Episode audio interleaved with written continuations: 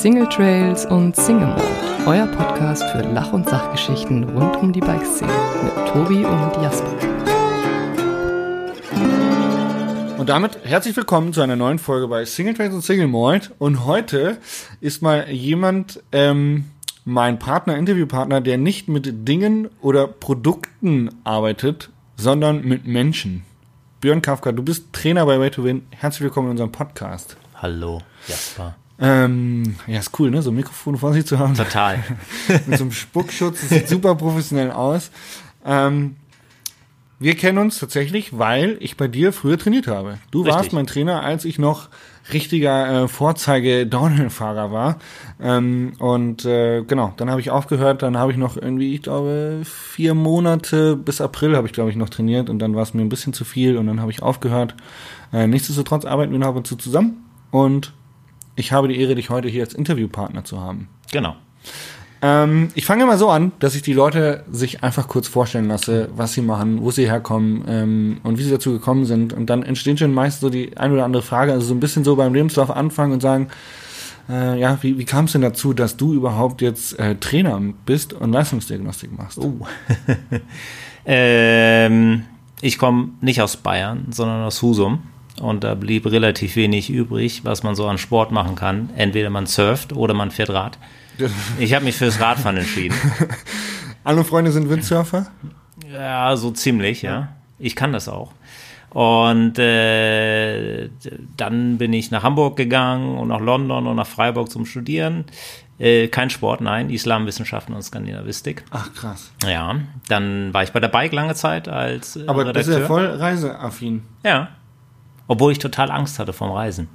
Aber ich wurde da so, habe mich da so reingezwungen. Also war das so ein Ding, was du machen wolltest, weil du irgendwie Angst davor hast? Also war das so eine Challenge? ich quasi? hatte echt Angst. Also ich weiß noch, die ersten Male in London, ich war vollkommen panisch. Okay. Und äh, aber dann auch vor allem durch den Job bei der Bike war ich, wurde ich echt gezwungen, viel zu reisen. Und ähm, das habe ich gemacht, bis ich mein erstes Kind bekam. Und dann habe ich äh, nach der Elternzeit festgestellt, irgendwie will ich was anderes machen. Und habe während der Zeit bei der Bike schon Bücher über Training geschrieben, mit einem guten Freund zusammen, Olaf Jenewein, Ja. Physiotherapeut. Dann habe ich äh, aufgehört bei der Bike, habe selber als Journalist noch gearbeitet. Dann habe ich jemand anderen kennengelernt, mit dem ich eine kleine Firma hatte, die gut lief. Da bin ich dann aber raus und dann habe ich mich dem Ganzen sehr intensiv hingegeben und äh, trainiere viele Profis und habe diesen schönen Laden zusammen mit ein paar anderen Leuten, vor allem mit der Lea Feder zusammen, äh, Way to Win und wir trainieren Sportler, Radsportler vor allen Dingen. Genau. Way to Win ist äh, in Taufkirchen, sind wir. Ihr habt hier ein Dachgeschoss Mhm. mit gar nicht so kleinen Räumen und auch äh, Leistungsdiagnostik, richtig? Ja. Genau. Ähm, die Frage noch kurz zu, der, zu deinem Werdegang. Wie bist du zur Bike gekommen? also, wenn du sagst, ja, du hast andere Fächer studiert und klar, du warst Radsportler, aber dann, äh, weil man Radsportler ist, wird man ja nicht gleich Bike-Redakteur. Nee, nee, nee, nee, überhaupt nicht. Ähm, äh, uff, äh, ich hol mal aus. Ich, ähm, Hol aus, wir haben ja, ja, Zeit. ich hol aus, ich hol aus. Also, jetzt, jetzt gehen wir tief. Und zwar, ähm, ich bin, als ich in die Oberstufe kam, in der Schule, ähm, hatte ich ein Problem, weil ich krasser Lekastheniker bin. Und ja, Rechtschreibung. ja, ganz schlimm, Oh. ganz schlimm. Die Grüße Glaub- gehen raus an Tobi Woggon. Der ist auch Legastheniker. Jeden Upload, den wir machen, muss ich drüber lesen. Äh, und jetzt fragt man sich, wie wird der Kafka denn äh, Journalist? Ähm, relativ einfach. Ich wusste, da habe ich jetzt ein Problem und habe mich dann da voll reingewühlt. Habe äh, alles, habe wahnsinnig viel gelesen und habe mir gedacht, okay, ich muss das jetzt irgendwie kompensieren. Und äh, am Ende des Tages kam ich in die Oberstufe und habe dann angefangen zu schreiben für mich selbst. Habe natürlich Radsport betrieben, wie blöde, ja. Ähm, und habe dann irgendwann entdeckt, dass ich ein Talent fürs Schreiben habe. Das hat dann auch ein Lehrer bei mir entdeckt und ich habe dann auch Literaturwettbewerbe gewonnen, Landestheaterwettbewerbe. Und dann hatte ich eine Freundin, die äh, auch äh, Journalistin werden wollte und äh, da schon deutlich weiter war. Die ist aktuell auch immer noch Journalistin, auch eine richtig gute. Und äh, wir waren, äh, die hat mich so ein bisschen da reingepusht, hat mir immer geholfen und dann habe ich einfach mal blindlings äh, während des Studiums ein Praktikum bei der Bike gemacht. Die haben mich gleich übernommen als Freien. Da habe ich dann immer gearbeitet und dann äh, haben sie mich irgendwann gefragt, ob ich Redakteur werden will. Und dann habe ich gesagt, klar, will ich das werden. Und dann äh, war ich bei der Bike viele Jahre. Aber also krass, sowohl bei der Wahl, ähm, also Redakteur, als Legastheniker zu sagen, ich schreibe jetzt, um dieses Problem zu kompensieren. Also ich stelle mich dieser Challenge auch im Studium, wo du sagst, eigentlich ähm, mit Reisen gar nicht viel am Hut und ich gehe dann rein und studiere äh, Skandinavistik Ja. und Islamwissenschaft. Was Ja? Islamwissenschaften. Das war so, ich habe ja, bin ja Also- schon älter. Aber ne? ist es so ein Grundsatzding, dass du sagst, alles, was du nicht kannst, musst du voll reingehen, um es zu lernen? Ja. Ich äh, knie mich ziemlich in Sachen rein. Ja. Ähm, das dauert immer eine Zeit lang. Ich nenne nenn diesen Vorgang immer gären. Das auf Außen, für Außenstehende wirkt das manchmal so ein bisschen einfach und Larifari, was ich mache. Ähm, aber ich denke schon immer relativ viel nach, ja. Und äh, irgendwann mit der Zeit kommt das dann und mit der Zeit werde ich dann in diesen Bereichen immer besser, ja. Also bevor ich bei der Bike war, habe ich mir gesagt, ah, ich will für das Magazin schreiben, für das Magazin und und und. Und dann habe ich für große Magazine geschrieben, auch für große Nachrichtenmagazine. Und äh, dann habe ich so diese Challenge irgendwie gepackt und habe dann irgendwie festgestellt, so jetzt äh, brauche ich einen neuen Abschnitt. Ja, und dann, ja, so kam dann auch irgendwann das Training. Da habe ich mir dann einfach eingekniet. Krass. Ja, Wie ist es auf dem Rad? wie? Bist du, erwartest du das von anderen Menschen auch? Ich erwarte so ein bisschen, naja, Hingabe äh, nenne ich es mal. Ja. Ja. Also man muss sich Eine Sachen, Aufopferung, eine gewisse Aufopferung. man muss sich committen, ja. Ja. Und äh, wenn mir, ähm, ich betreibe keinen Leistungssport mehr. Ja. Mein Sport heißt, ich fahre jeden Tag 25 Kilometer zur Arbeit hin und 25 Kilometer zurück. Und wenn ich dann noch Bock habe, äh, gehe ich morgens noch joggen oder am, äh, irgendwie am Wochenende. Ja, das ist mein Sport. Ich betreibe keinen Leistungssport. Ich mache es einfach so, weil ich weiß, dass es gut ist. Und ich will auch immer so ein bisschen Vorbild sein, ja, aber nicht indem ich es groß rausprosaune, sondern einfach, ich mache es einfach. Und ich habe äh, bei einigen Sportlern, die auch in meinem Alter sind, 40, nur mal so als Info, ähm, haben wir es so ein bisschen kultiviert, dass wir diesen Arbeitsweg nutzen, um zu trainieren. Ja? Und ähm, dieses Verständnis oder diese, diese, dieses ja, diese Normalität zu sagen, ich, ich, ich fahre einfach in die Arbeit und das ist jetzt mein Sport, ähm, das kommt bei immer mehr Sportlern, die ich betreue, einfach an, ja. Dass man nicht mehr sagt, hu, ich kann nicht und ah, und hier und da und da fehlt mir die Zeit und und und. Hey, wie kommst du denn zur Arbeit? Ja, mit dem Auto. Wie weit ist das? Ja, 15 Kilometer. Hey, ich fahr doch mit dem Rad. Ja. Oh, stimmt.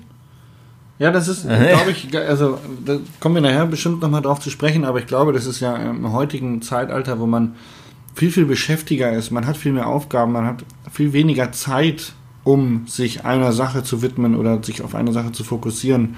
Gerade dann wird es ja wichtiger, dass man die Sachen nebenbei besser verknüpft und Ja. nutzt. Klar. Also wenn ich mit Athleten spreche, mache ich das schon ähm, auf dem Weg zur Arbeit mit dem Headset. Fertig aus. Ja. Die Termine habe ich ja durchgetaktet. Die Leute rufen an. Meistens klappt es auch, dass sie mich gut erreichen. Klar, manche Gespräche sind länger und manchmal kommt was dazwischen, aber stimmt schon, ja. Also ich erinnere mich, als so die ersten Smartphones kamen und man auf einmal einen äh, Vorsprung hatte in der Kommunikationsgeschwindigkeit. Was weiß ich, ich habe ich hab eine E-Mail bekommen von äh, meinem damaligen Chef bei der Bike und ich Ja. konnte Sachen sofort beantworten. Da waren sie erstaunt, ja. Ja. Das war natürlich damals ein Segen, weil du wahnsinnig schnell reagieren konntest. Heutzutage erwartet jeder, dass du das kannst, ja. Heute ist es der Fluch. Heute ist es der Fluch und deshalb, äh, man muss da klare Kommunikationsregeln aufstellen, ja. Also ich auch bei meinen Kunden, dass ich irgendwie sage, so hier, Wochenende ist heilig, ja. Und äh, das geht natürlich bei manchen. Montags, montags wird telefoniert. Montags wird telefoniert, ist wirklich so. Bei Profis, klar, geht das nicht immer, vor allem, wenn es wichtig ist. Oder wenn ich einfach sehe, das ist ja mein Hobby, ja, das ist meine Leidenschaft, mir Daten anzuschauen. Und ich weiß, irgendein Sportler hat gerade irgendwas Krasses le- leisten müssen, ja, äh, trainieren müssen, dann schaue ich mir das an. Einfach weil mich diese Daten, das Rechnen einfach so fasziniert und dann, äh, dann muss ich mich selber zusammenreißen, nicht was zu schreiben, weil ich dann weiß, dann kommt unter Umständen Feedback und dann muss ich wieder darauf reagieren. Deshalb schreibe ich meistens einen Kommentar vielleicht in das Training rein, dann weiß ich, okay, wir können Montag drüber reden. Ja. ja so sieht's aus. Ähm, Korrigiere mich, falls ich jetzt das Falsche sage. Way to Win Mhm. ist eine, ein, ein ein Institut, in dem man äh, sich Trainingspläne erstellen lassen kann Ja. von dir und deinem Team Ja. und äh, Leistungsdiagnostik ausgeführt wird. Das heißt, ihr begleitet Sportler auf dem Weg zum Erfolg oder Ja. auf dem Weg zum Besserwerden. Ja. Aber nicht aus, ausschließlich für Radsport oder nicht ausschließlich, ausschließlich für Radsport? Nee, nee, nee. Wir machen auch Triathleten. Triathleten, also. Laufen, Schwimmen. Richtig. Aber es sind Ausdauersportarten, oder? Ja. Okay. Cool. Ähm, das heißt, du gehörst ganz klar in diesen Podcast, in die, äh, in die Bike-Industrie, in die Radindustrie. Ähm, ich habe ja bei dir auch trainiert und Ja. ich komme jetzt aus einer ganz anderen Sparte. Ähm, jetzt haben wir schon so ein bisschen rausgehört, dass du so echt jemand bist, der sich voll reinkniet, wenn er irgendwie meint, er kann was nicht so gut. Ähm, wie ist es, wie ist es bei, bei den Athleten? Ich meine, du, du kriegst ja so viele Menschen vor den Natz geknallt, die alle so unterschiedlich funktionieren. Wie schwer ist es, sich auf den jeweiligen einzu, einzulassen? Ich sage immer, am Ende des Tages ist entscheidend, was zwischen den Ohren steckt bei dem Athleten. Also Es ist, es, es, ist, es ist wirklich so, ja. Und äh, ich, ich bin zum Glück in der Situation, dass ich nicht mehr, ähm, dass mir unendlich viele Athleten äh, aufgebrummt werden, sondern ich konzentriere mich natürlich auf die Spitze. Ja. Ja. Und klar mache ich auch natürlich meine Jungs hier und alle meine äh, Frauen, das ist alles gut. Ähm, es gibt Strukturen, die berechenbar sind. Wenn ich weiß, jemand hat die und die Leistungsfähigkeit, sagen wir mal maximale Sauerstoffaufnahme und er hat die und die Laktatbildung, dann weiß ich, was ich diesem Sportler zumuten kann, maximal am Tag und in der Woche und wie ein Zyklus aussehen sollte in der Trainingsplanung zum Tag X. Also wie viel Energiedurchsatz äh, muss ich generieren in Kilojoule? Und wie sollte dieser Mix sein aus harten und leichten Intervallen, mal ganz platt gesprochen, damit er am Tag äh, ganz gut äh, dasteht. Und wenn man sich die Jungs anschaut, vor allen Dingen im Mountainbike-Marathon, äh, da trainiere ich ja ziemlich viele sehr, sehr gute.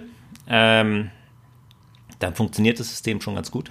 Aber Du kannst ruhig Namen nennen, Seewald, ne? ja, Andi Seewald, Alban Lakata, äh, Karl Platt, äh, Sascha Weber äh, und wenn ihr weiterschaut, dann äh, seht ihr noch mehr Namen. Ja, also das ist ähm, ja und ähm, am Ende des Tages, wenn man sich die Trainingspläne anschaut, funktioniert jeder Sportler doch sehr, sehr anders. Und äh, da ist dann das Gespür des Trainers gefragt, ja. Also wie kommuniziere ich etwas? Was löse ich in dem Sportler aus? Was löse ich in einem Sportler aus, wenn ich ein Workout sehe, das scheiße war? Sage ich ihm, vergiss es, das, das war Mist, äh, setzen sechs. Oder versuche ich irgendwas Positives rauszuziehen. Ja, meine Frau sagt immer, Björn, du bist der Eternal Optimist. Ja, ich versuche immer selbst aus Mist, schlechten Rennen irgendwas rauszuziehen. Ja, sagen wir mal, ich gucke mir eine WM an, habe mehrere Datensätzen von Sportlern, dann ist es, auch wenn einige nicht gut gefahren sind, ziehe ich da immer noch was raus, ja, und äh, äh, etwas Positives raus. Ich versuche immer alles zu ist ein begründen. Learning, ja. Ja, ja, es ist immer das.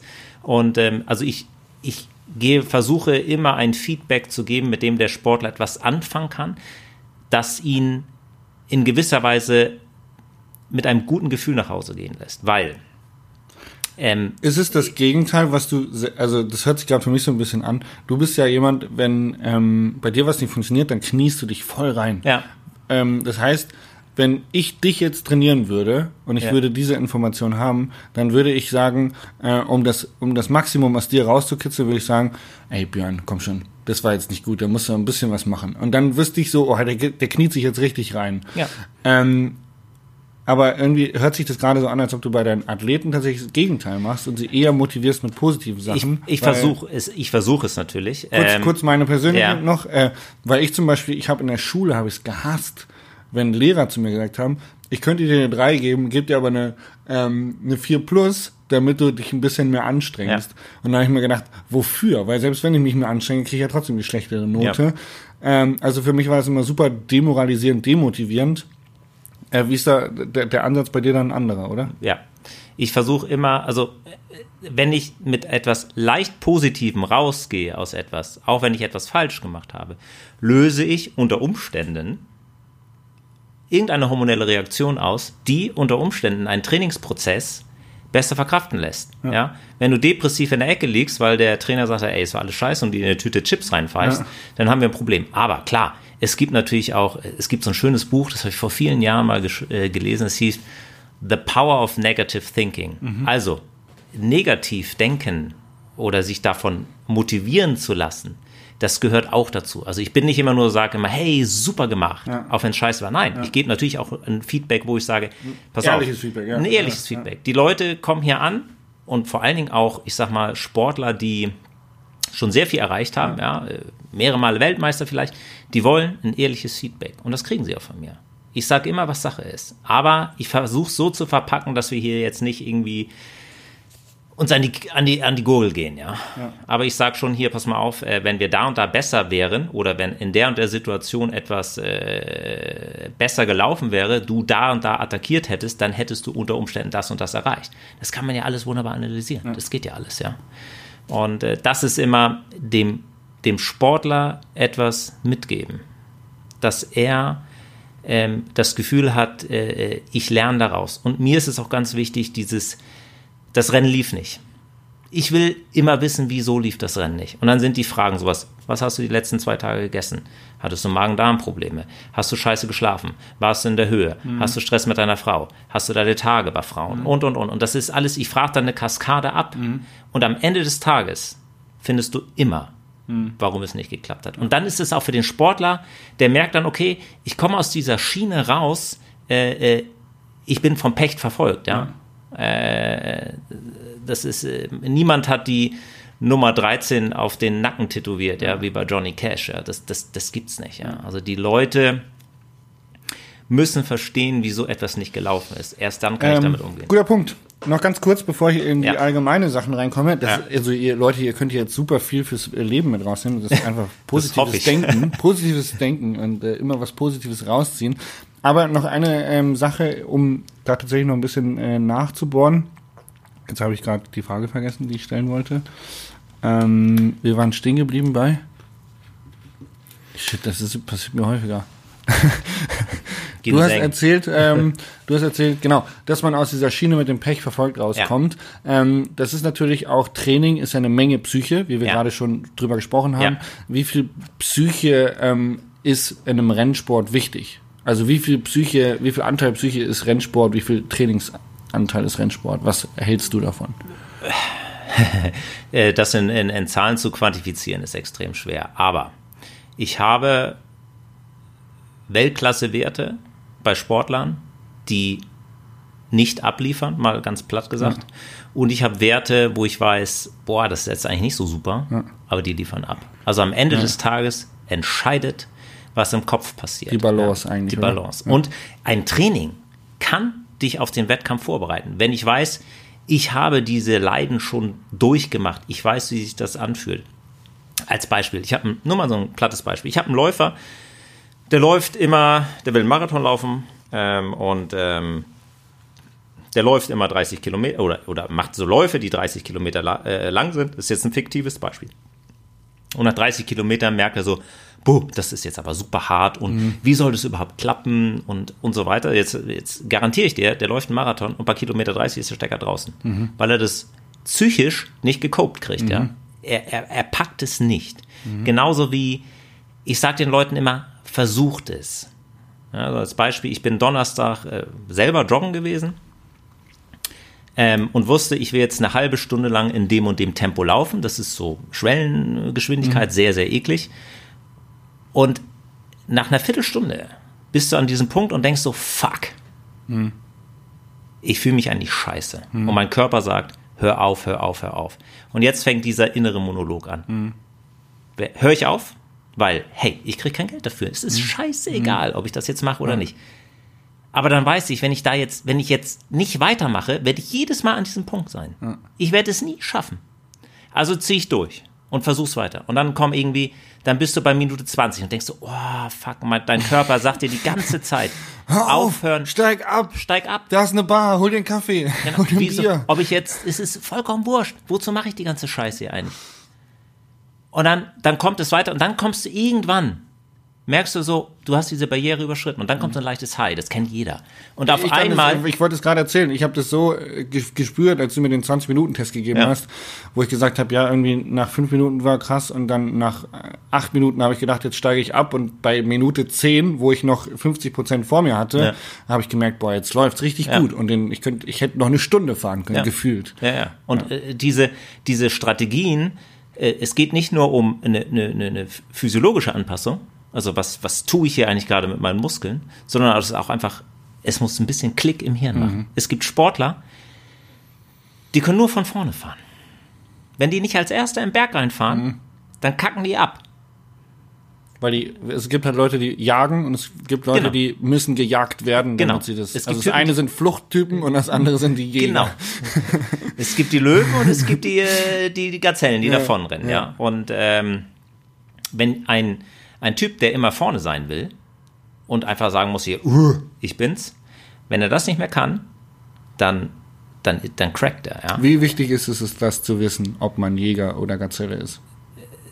Das ist, ich glaube, das weiß jeder Sportler selber. ja? Und du wirst diese Sportler auch nicht umpolen können. Okay. Es ist äh, als Trainer oder teilweise auch als äh, Strategieentwerfer für Rennen, äh, gebe ich solche Sachen vor.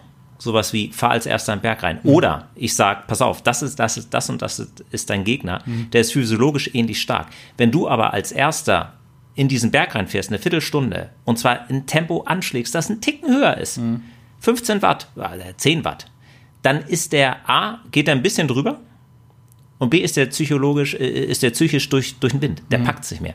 Und das ist, das passiert relativ oft. Ja, habe ich äh, Stories. Philipp Volz, Atlantic Cycling, der war ja. Mhm. Ja. früher auch mal Straßenfahrer. Ja. Der hat mir auch die Story erzählt von seinem ersten Rennen, was er gewonnen hat, wo ihm irgendwie sein Trainer gesagt hat, du, du attackierst am Berg und zwar dann, wenn du denkst, du steigst jetzt ab. Ja. Und dann hat er attackiert, genau zu dem Zeitpunkt, wo es ihm richtig dreckig ging. Ja. Und äh, der Schlüssel, also der, natürlich, es war ganz jung und Ja. und Sport, aber der Schlüssel zum Erfolg war halt, dass allen anderen ging es genauso. Und die Ja. haben gedacht, hey, da kann ich eh nicht dran bleiben. Wenn der Philipp jetzt loszieht, da brauche ich gar nicht hinterher. Ja. Und dann hat er das Ding nach Hause Ja. gefahren. Es ist immer so, im Radsport oder Mountainbikesport, ja, äh, äh, attackier dann, wenn du dich eigentlich am beschissensten fühlst. Wenn niemand, wenn alle schon denken so, boah, hoffentlich halten wir dieses Tempo. Und wenn jetzt irgendjemand noch was, das denken alle. Das geht halt nur äh, da, wo man äh, Mann gegen Mann fährt, ne? Ja, also, Oder natürlich. Frau gegen Frau, weil Ja. äh, Downhill-Sport ist das schwierig. Das ist, Downhill ist Zeitfahren. Ja. Es gibt auch Zeitfahrtypen, ja, äh, und es gibt, äh, es gibt Jägertypen. Fertig aus. Ähm, sehr, sehr tief drin in Trainingslehre. Ich möchte noch mal kurz, ähm, oder was heißt kurz, ich möchte eigentlich mehr zum Allgemeinen übergehen. Ja, und zwar ähm, Training im Allgemeinen. Jetzt ist es so, dass ähm, Rennsport meiner Wahrnehmung nach, also gerade im Enduro-Bereich, ähm, enormen Zuwachs hat. Also Mhm. Ja. die Rennserien sind voll mit, mit, mit ähm, ja, eigentlich Hobbyfahrern, die gerne Rennen fahren. Und wenn man sich jetzt mal anschaut, die Rookies Cup sind auch voll, also die Downhill-Rennen von jungen ähm, Bikepark-Kids, die einem Fabio Wiedmer nacheifern, äh, hoffentlich auch mir nacheifern Ja. und sagen, sie wollen Downhill-Rennen fahren. Äh, derzeit tatsächlich die Downhill-Rennen sind nicht so gut besucht, aber das wird dann kommen, wenn die Rookies Cup-Fahrer dann in den offiziellen Downhill Cup übergehen. Also das ist, glaube ich, nur so eine Phase. Allgemein würde ich sagen, dass Rennsport mehr gefragt ist. Ähm, merkst du das in deinen Zahlen, dass mehr Breitensportler kommen, die sagen, bei mir geht's um nichts, ich habe keine Sponsoren, ich bin kein Profi, aber ich würde gerne professionell trainieren? Ja, definitiv. Weil Rennen ist äh, nachvollziehbarer geworden. Wir haben Smartphones, wir haben Fahrradcomputer, Garmin, was weiß ich alles, die alles aufzeichnen können. Wir können alles wunderbar durchanalysieren.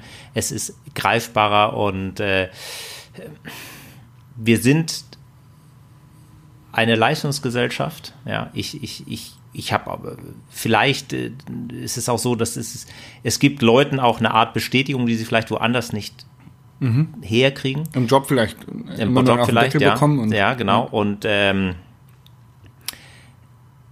viele Menschen sind sich nicht im Klaren, was der menschliche Körper kann. Und das zu fühlen ist und sich auch zu messen, das ist ein, eigentlich ein äh, echt ein wunderbares Gefühl. Man muss sich ja nicht mit anderen messen, man kann sich auch mit sich selbst messen. Aber letztendlich muss man sich überlegen, wir sind ja alle auf dieser Welt eine Auslese von ganz, ganz, ganz vielen Vorfahren, die entweder vom Säbelzahntiger erlegt worden sind, äh, Kriege überlebt haben, Seuchen und so weiter, Hungersnöte. Und letztendlich sind wir die Spitze des Eisbergs. Ja? Das, Mhm. Wir haben es irgendwie gepackt. Und in uns allen schlummert das. Das sind nicht nur die Olympioniken, die wir im Fernsehen sehen, sondern das sind wir alle. Wir alle können das. Ja? Wir müssen es nur irgendwie erwecken. Und wenn man einmal dieses Gefühl hat, wow, mein Körper gehorcht mir oder es ist mein Tempel, ähm, äh, das entdecken immer mehr Menschen, ja. Und äh, äh, deshalb auch dieses jetzt vielleicht eher diese, dieser Leistungsgedanke oder dieses Time Crunch, ja, dass ich so wenig Zeit habe und ich versuche, das in den Alltag rein zu integrieren. Deshalb äh, suchen immer mehr Leute auch die Möglichkeit zu trainieren und wollen sich da auch messen. Ja, es ist vielleicht auch eine Art des Dampfablassens, ja, ganz ganz platt gesagt, ja. Ja, und, äh, ne, ne, wieder ein Hobby, wieder eine Ja. Leidenschaft Ja. zu haben. Ja. Ja. Ähm, aber Radsport ist ja eigentlich schon mehr Community-Sache. Also Ja. ich glaube schon persönlich gesehen, dass auch viel, also wenn ich jetzt den jungen Leuten in meinem Alter denke, glaube ich auch einfach viel so, ey, ich will schneller als der andere sein oder ich Ja. will es mal ein bisschen professioneller angehen oder ähm, tatsächlich auch einfach nur der Gedanke, ich möchte gerne mal eine EWS mitfahren und das möchte ich durchhalten. Ähm, Mhm. Ja. Dass man da einfach äh, darauf vorbereitet ist. Ähm, Radsport ähm, und, und Leistung, ähm, wie weit ist es mit Doping? Also ähm, die Frage, wir haben vorhin schon über die Psyche gesprochen. Ähm, ab wann fühlt sich ein Sportler genötigt zu dopen? Oh. Also wir haben, ich habe vorhin nochmal, damit ich keine falschen Namen nenne, weil ich ja niemanden echt äh, da äh, an die Karre pissen möchte, aber ähm, es waren Richie Root und Jared Graves, die bei der EWS positiv getestet worden sind. Und ähm, das Statement von Klaus Wachsmann, dem Cube-Chef dazu, der hat einen Kommentar dazu geschrieben, ich habe einen Artikel auf MTB News gelesen, glaube ich, und ähm, der hat gesagt, naja, ihn, ihn wundert es nicht, weil immer da, wo es um viel Geld geht, äh, wird am Ende auch betrogen. Ähm, ist es das, wenn wir so viel über Psyche reden und so viel über eigene äh, Antriebe beim Sport? Wa- Warum, warum macht ein Sportler sowas? Ich glaube nicht nur, also klar, da wo es um Geld geht, äh, ist die Wahrscheinlichkeit zu betrügen da, aber ich glaube, man muss es noch weiter spannen, weil es gibt ja genug Fälle äh, äh, von Hobbysportlern, die dopen. Ja. Ja? Oder äh, wieso dopt jemand, der ins Fitnessstudio geht? Ja? Der kriegt ja kein Geld dafür. Ja. Der, äh, es geht letztendlich darum, wie stimuliere ich mein eigenes Ego, dass es mir gut geht. Dass ich anders bin oder besser mich hervorhebe von anderen. Und da ist die Stufe. Ja. Da kann man dann, wenn man nicht den Durchhaltewillen hat, äh, weiterzugehen oder zu trainieren und was weiß ich, dann vielleicht den schnellen Weg nimmt. es ist äh, das. Cheaten, das Abkürzen, oder? Ja, Man sagt, ich ja, nehme den, nehme den Shortcut, weil Es ist unter Umständen, ja, vielleicht ist es ein Shortcut, ja. Aber es ist vor allen Dingen, ich, ich sag's mal ganz platt, vielleicht ist es einfach ein, ein, ein fehlendes, eine Art fehlende Selbstliebe, ja. Also sie, selber sich nicht eingestehen, ich bin gerade da, wo ich bin. Und Ja. ich werde auch nicht besser. Oder ich werd, bin aktuell eben nicht besser als die anderen. Da muss ich eben noch härter arbeiten. Ja. Und noch mehr auf die Sachen arbeiten. Und klar, es fällt manchen Leuten nicht zu, aber Radsport oder viele Sachen sind einfach Fleißsachen, ja. Und ähm, d- wenn ich mir die richtig guten Jux anschaue, ja, die ich trainiere, die trainieren elfeinhalb Monate im Jahr. Und da ist alles perfekt. Und das machen eben viele. Und äh, es geht dann nur noch um, um, um Kleinigkeiten. Äh, Mache ich hier was besser und da was besser und, und, und. Und diesen Lifestyle zu leben, sich einer Sache voll und ganz hinzugeben und sich einer Sache komplett aufzuopfern, das kann nicht jeder. Und dann kann es sein, dass man anfängt zu dopen, ja. Ja. Das kann natürlich auch damit zusammenhängen, dass halt eine Talent, Talent eine Rolle spielt, Ja. Gespür eine Rolle spielt, Ja. weil andere Leute, vielleicht fällt es einfach einfacher. Ja. Und wenn man diesen Leuten gegenübersteht und merkt selber, mir fällt es nicht so einfach, dass man dann gezwungen ist oder sich selber gezwungen sieht. Also ich glaube, persönlich gesprochen, Ja. ich glaube, es gab viele Leute im Landessport, die mich beneidet haben und mich nicht mochten, weil ich mit einer gewissen Leichtigkeit an diesen Rennsport rangegangen bin. Äh, du strahlst es aus, aber ich weiß nicht, ob du das. du- Ich, du bist ja trotzdem fleißig. Ja. Das ist immer der Unterschied, ja. Das ist, äh, das ist auch eine gewisse Art der Professionalität, zu sagen, wie gehe ich mit Stress um? Ich, ich mache es leicht, ich transportiere mich, ich, ich mache Videos, um einfach diesen Stress auch etwas zu entgehen. Und klar hört man immer wieder, ja, ich wurde irgendwie mein Team und äh, da war der Leistungsdruck und und und. Geh mit diesem Leistungsdruck um. Mhm. Und wenn du es nicht kannst, dann äh, such dir jemanden, mit dem du darüber reden kannst. Und wenn da ein Team ist, das dich zwingt, Leistung zu erbringen, die physiologisch gerade nicht möglich sind bei dir, dann ist es das falsche Team. Ja. Fertig aus. Ja, der Begriff Team, der wird manchmal gerne vergessen, ne? Ja. Also, dass es einfach eine, eine Zusammenarbeit ist von allen Leuten, ja. um ja. versuchen und, und, nicht einfach nur eine, eine Daumenquetsche, in der man da reingedrückt ja. wird, um am Ende abzusahnen. Ja. Äh, Finde ich sehr toll bei meinem Sponsor Santa Cruz Bicycles, die machen das sehr, sehr gut mit ihren Athleten. Ja. Ähm, da gibt es einige andere Teams auch. Äh, Common Style macht es im Downhill-Weltcup auch sehr, sehr gut. Ähm, genau. Das habe ich, das habe ich, das habe ich. Jetzt kommt die Frage. Ähm, der Mountainbike-Kongress in Österreich. Ähm, dort gab es, äh, dieses Jahr war das Hauptthema Gesundheit. Mhm. Ähm, und ein Arzt ähm, aus Osnabrück, der äh, liebe Krassus, hat gesagt, ähm, um es ganz, ganz hart auszusprechen, ähm, die fetten Kinder von heute sind die kranken Erwachsenen von morgen. Mhm. Das heißt, Sport und Bewegung ist ganz viel Prävention. Ja. Wie weit wirkt sich das bei dir aus? Hast du, hast du Anfragen von Leuten, die einfach nur äh, Lust haben, sich zu bewegen? Was glaubst du, ähm, wie kann man diesem Trend entgegenwirken?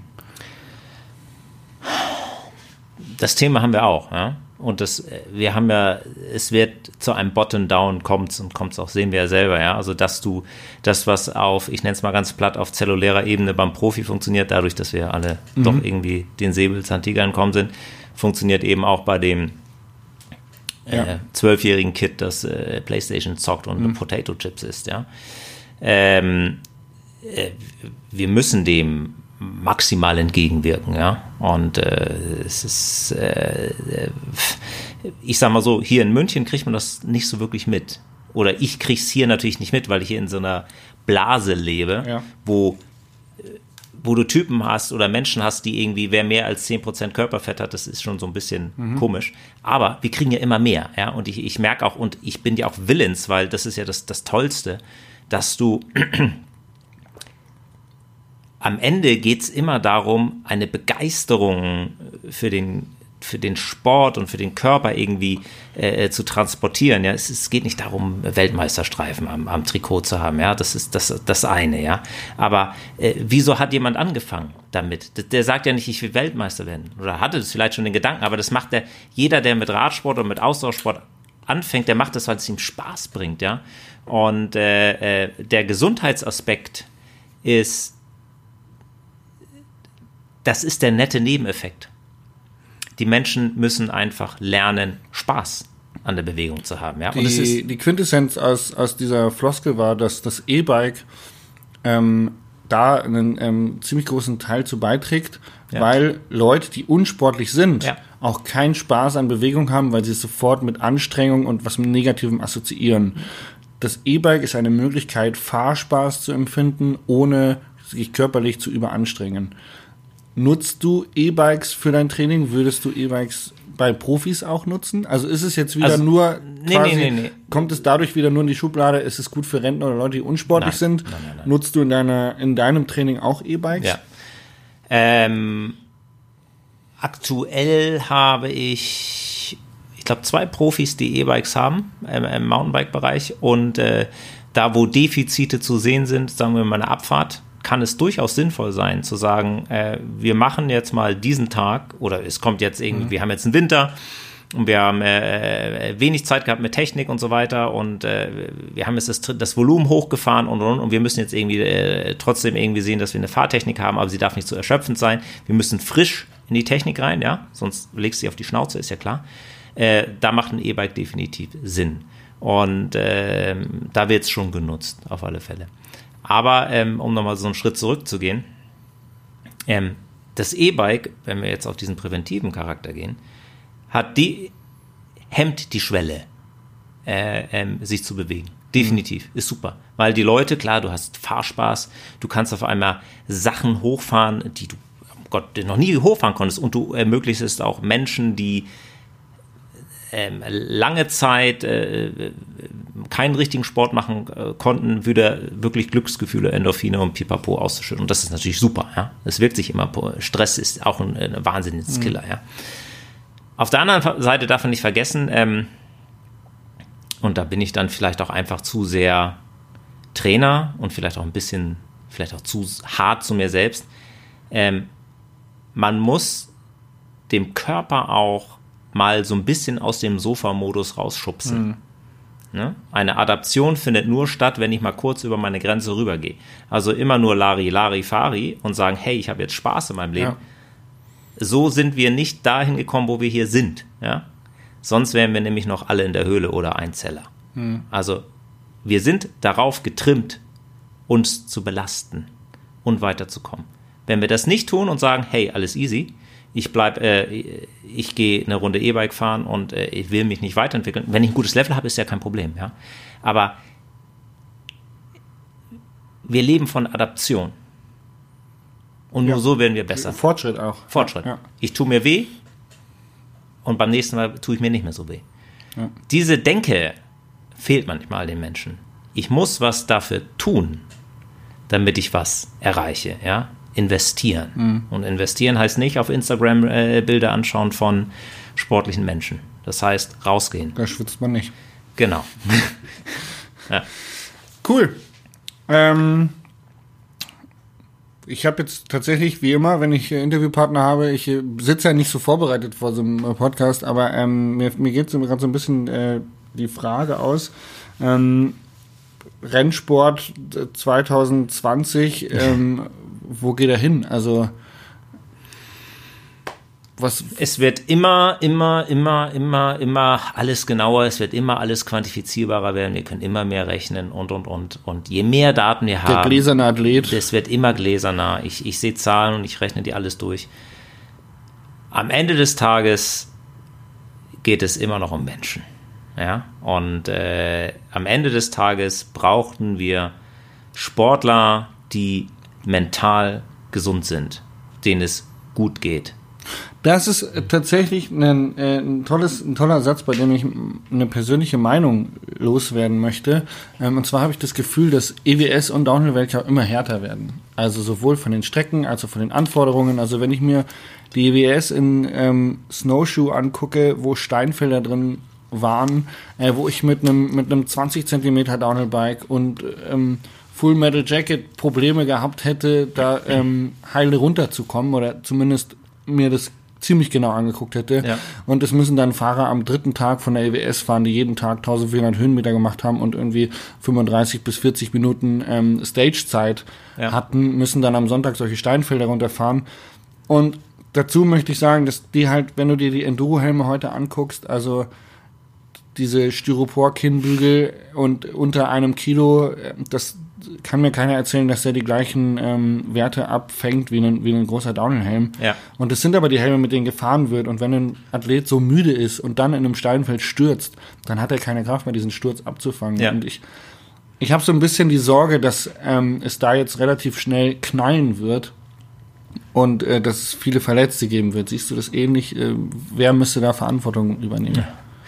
Ja. Äh, es zählt immer höher, schneller, weiter. Ja. ja. klar. Also wir wollen Marathons unter zwei Stunden sehen. Äh, wir wollen äh, Sir Roger Bannister sehen, wie er die Meile unter vier Minuten läuft und und und.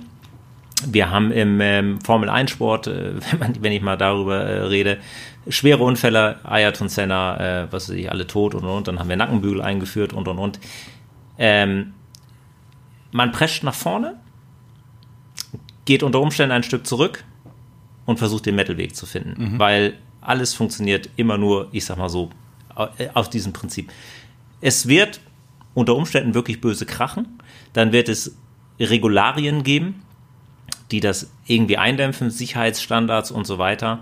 Ähm, naja, letztendlich muss, ähm, muss es eine Art Fahrergemeinschaft, Gewerkschaft geben, die sagen, hey Jungs, pass mal auf, wir fahren da nicht runter. Äh, so geht's nicht, ja. ja. Ähm, weil äh, ich weiß nicht, ob der Veranstalter das kann oder äh, der Radsportverband oder ähnliches, ja. Also da gibt's, es gibt ja keine, keine, quantifizierbaren Größen, ja, also mit oder äh, mit wie viel Impact stürzt sich ein, wenn ich mit 40 km/h in so ein, in so ein Steinfeld reinrausche, ja. Ja. Also äh, sowas. Also es wird höchst, es kann unter Umständen was passieren und dann wird zurückgerudert. Dann wird irgendwas versucht sicher äh, zu machen. Das, das wird sicher unter Umständen passieren, ja. Aber Ich gehe, also ich persönlich sehe in, zumindest im, im deutschen Verband oder im deutschen ähm, Komitee, die da so solche Sachen betreuen und sehen, Ja. sich zu wenig Radsportler. ja, Also wenn ähm, ein BDR-Kommissar eine Strecke abnimmt, der ähm, 120 Kilo wiegt und das letzte Mal auf dem Rad gesessen hat vor 50 Jahren äh, und eigentlich auch schon irgendwie in, in Rente gehen könnte, jetzt sehr überspitzt dargestellt, aber dann ist es natürlich schwer, äh, sie in Frage zu stellen, ob der sich bei einer EWS auch vorstellen könnte, wie es ist, an einem dritten Tag nach äh, insgesamt dreieinhalbtausend Höhenmetern in den Beinen dann so ein Steinfeld runterzufahren. Und ich glaube, wenn da mehr aktive Sportler drin wären klar. oder Ja. ehemals aktive Sportler, die näher am, am Puls des Geschehens wären, Ja. würde das schon Also besser du, werden. du musst dich ja, das ist ja bei mir äh, als Trainer ähnlich, du musst dich ja in eine Situation hineinversetzen können. Ich bin ja auch mal Rad gefahren Mhm. und auch viel und schnell. Ja, also ich weiß, wie sich etwas anfühlt, wenn ich so und so viele Höhenmeter pro Stunde den Berg hochfahren kann. Mhm. Und ich weiß, wann passieren die meisten Stürze im Training, äh, sei es äh, Downhill, Enduro oder meinetwegen auch Straßentraining. Es ist immer zum Schluss. Die Leute legen sich Mhm. Die immer zum Schluss. Runde, ja. Die letzte, man legt sich immer zum Schluss auf die Schnauze, weil A, du wiegst dich in der Sicherheit. Ich habe das ja schon x-mal gemacht. Ich kenne meine Hausstrecke. Aber du bist müde, ja. Kohlenhydrate leer, Hirn läuft nicht mehr richtig und und und. Und eigentlich musst du dir dann sagen, pass auf, es lief eigentlich super, jetzt ist Schluss, ja. Und äh, ähm, ja, äh, de- dem muss man sich immer irgendwie Gedanken machen, sich selber auch kontrollieren und natürlich, du musst bei Leuten, die Strecken abnehmen, Menschen reinsetzen, die Plan davon haben. Die einfach wissen, boah, das ist jetzt schon sportlich. Lass krass, uns das ja, mal bitte ja, entschärfen. ja. Es gibt ja super Streckenbauer. Ja, ja wir, wir hatten den Fall vor drei oder vier Jahren in Leogang, wo eine Weltcup-Strecke ähm, quasi abgenommen war. Ja. Und dann sind ähm, Aaron Gwynn und äh, Claudio Cadolori auf die Strecke gegangen, um die Track-Preview zu machen und Ja. ähm, mussten abbrechen. Ja. Oder konnten es quasi nicht zu Ende bringen, weil Ja. die Strecke nicht runtergekommen sind. Also wenn du Und, schon äh, solche Leute hast, dann weißt du Ähm, einfach, Dann, dann frage ich mich so, wow, wie, also das ist ja jetzt, das war eine super Weltcup-Strecke, Leogang schon tausendmal Weltcup gewesen, aber auch da passiert es, Ja. ähm, dass am Ende irgendwas zu krass ist und ist das der, wahrscheinlich der mediale Druck, dass die Strecke im Fernsehen noch krasser aussehen muss oder dass die Fotos noch krasser werden, aber da steckt so viel Industrie hinter, dass in meinem Auge, in meinem Betrachten gerade ein bisschen auf die Gesundheit der Sportler ähm, zu wenig Rücksicht genommen wird. ja, aber da muss der Sportler die Hand heben, ja. Also was ist vertretbar und was ist nicht vertretbar. Ja. Immer so, ja. Aber wir werden immer eine Entwicklung haben. Es ist immer so, ja. Es geht immer weiter. Der erste Backflip, wow, Ja. ne? Oder äh, äh, die ersten Red Bull Veranstaltungen, als sie einfach nur eigentlich nur runtergeplupst sind und alle gesagt haben, boah, Wahnsinn, Big Balls und, und, und was machen sie heute? Krass, es funktioniert, es geht, Es geht immer weiter. ja, In diesem Sinne, Björn Kafka ja, von Way to Win in unserem Podcast. Vielen Dank für diese Folge, sie war sehr aufschlussreich. sehr schön. Jasper, vielen Dank. Wir sehen uns eh immer wieder. Genau, wir sehen uns immer. Vielen Dank fürs Zuhören. Das war äh, Single Trans und Single Malt und wir verabschieden uns aus Taufkirchen. Tschüss.